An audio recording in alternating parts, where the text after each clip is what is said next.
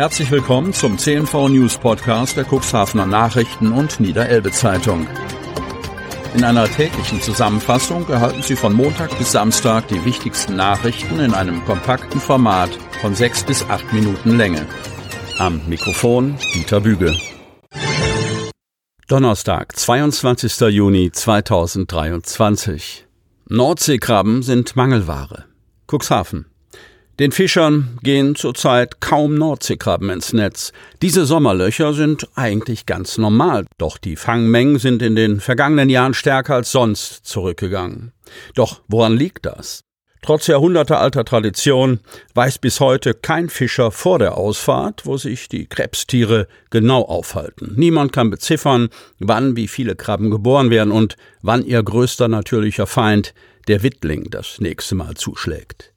Peter Breckling ist Geschäftsführer beim VDKK Verband der deutschen Kutter- und Küstenfischer und kennt die verschiedenen Faktoren, die die Fangergebnisse beeinflussen können. Die Tiere, die im März und April schlüpfen, sind die, die in der Herbstsaison im September und Oktober aus dem Wasser gezogen werden. Bleiben von dieser Kohorte Krabben übrig, werden sie im Frühjahr gefischt, erläutert Breckling. Jetzt im Juni und Juli ist diese Kohorte ziemlich aufgebraucht. Im Fachjargon nennt man das eine Sommerdepression oder ein Sommerloch. Philipp Oberdörfer arbeitet bei der Landwirtschaftskammer Niedersachsen im Fachbereich Fischerei. Was wir beobachten konnten, ist, dass die Fangmengen immer weiter gesunken sind. 2018 war der letzte Ausreißer nach oben, sagt Oberdörfer. In sechs Monaten sei damals die Menge von eineinhalb Jahren gefischt worden. Das führte zu Fangbeschränkungen und Preisverfall. Von 2000 bis 2018 wurden in Deutschland im Schnitt 12.000 Tonnen im Jahr gefangen. Nach 2018 waren es 8000 Tonnen. Im Jahre 2017 sorgte der Wittling, der natürliche Fressfeind der Krabbe, für Probleme und wurde als eine Ursache für die geringen Fangmengen genannt. Die Jungtiere der bis zu 40 Zentimeter großen Raubfische können laut Oberdörfer ganze Kohorten dezimieren. Das Resultat? 11,50 Euro für ein Krabbenbrötchen. Ein Preis, der den Fischern trotz geringer Fangmengen damals die Existenz sicherte. Thema Wolf. Umweltministerin schweigt weiter nach Presseanfrage. Kreis Cuxhaven. Jetzt hat das Thema die Landespolitik erreicht. Tierhalter, auch aus dem Kreis Cuxhaven, warten bisher vergeblich auf finanzielle Förderung ihrer Wolfschutzzäune und von Seiten des zuständigen Umweltministeriums herrscht unterdessen Dauerschweigen. Unser Medienhaus gewinnt zunehmend den Eindruck, dass seitens des niedersächsischen Umweltministeriums unter Minister Christian Mayer, Grüne, in Sachen nicht ausgezahlter Wolfsschutzpräventionsleistungen gemauert wird. Mehrere entsprechende Nachfragen an die Pressestelle des Ministeriums seit Montag voriger Woche blieben unbeantwortet. Das scheint kein Einzelfall zu sein. Klaus Seebeck, CDU-Landtagsabgeordneter aus dem Kreis Cuxhaven, teilt auf Nachfrage unseres Medienhauses mit, leider ist uns dieses Thema nicht neu und wir stehen genau wie Sie vor der Herausforderung, verlässliche Informationen aus dem zuständigen Ministerium zu bekommen. Deswegen haben wir uns entschieden, nach mehreren missglückten Versuchen mit dem Umweltministerium in Kontakt zu treten, in dieser Woche im Namen der CDU-Fraktion eine kleine Anfrage an die niedersächsische Landesregierung zu stellen.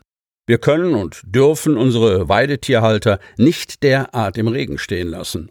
Einerseits fordern wir sie auf, wolfsabweisende Zäune zu errichten, andererseits fließen dafür versprochene Mittel nicht. Rückzahlungsärger und Corona-Soforthilfen. Erste Friseure fürchten um Existenz. Kreis Cuxhaven. Sie haben Friseuren während der Corona-Krise aus der Not geholfen. Die Corona-Soforthilfen. Nun geht es um die Rückzahlung. Dem Friseurhandwerk fehlt die politische Unterstützung, fordert deshalb Lösungsgespräche, denn es geht um ihre Existenz. Wieso muss ein Betrieb in Niedersachsen die Corona-Soforthilfe zurückbezahlen und in Hessen nicht? Warum gibt es kein Niedersachsen-Modell ähnlich wie in Bayern? Diese Fragen stellten sich die Friseurbetriebe im Kreis Cuxhaven, die zu Beginn der Corona-Krise die finanziellen Soforthilfen in Anspruch genommen haben.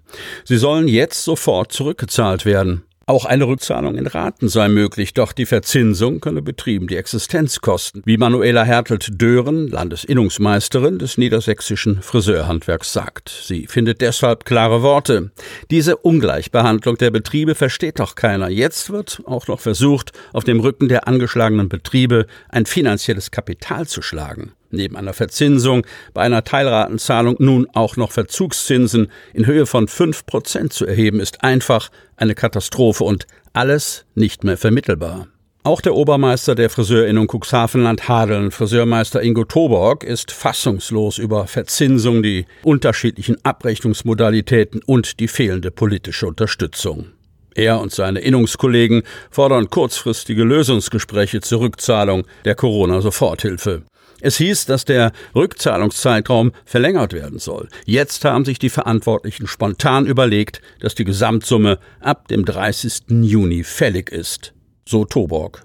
Wie die Friseursalons die Rückzahlung so kurzfristig stemmen sollen, ist Ingo Toborg ein Rätsel. Es sind alle Betriebe betroffen, die in der Innung sind und die Corona-Soforthilfen im April 2020 bekommen haben. Viele andere werden ebenfalls die finanzielle Unterstützung in Anspruch genommen haben, erklärt der Innungsmeister. Bei den meisten gehe es langfristig und nicht weniger als um die Existenzen. Betriebe, die schon finanziell nicht gut dastehen, werden in letzter Konsequenz still und leise ihren Betrieb schließen.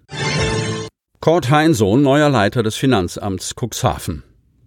Der eine geht nach eigenem Bekunden ins Guinness-Buch der Rekorde mit der kürzesten Amtszeit als Leiter des Finanzamtes ein, der andere kehrt nach mehreren Stationen, darunter einigen Zwischenspielen in Cuxhaven, an seine alte Wirkungsstätte zurück. Erstmals in Leitungsfunktion.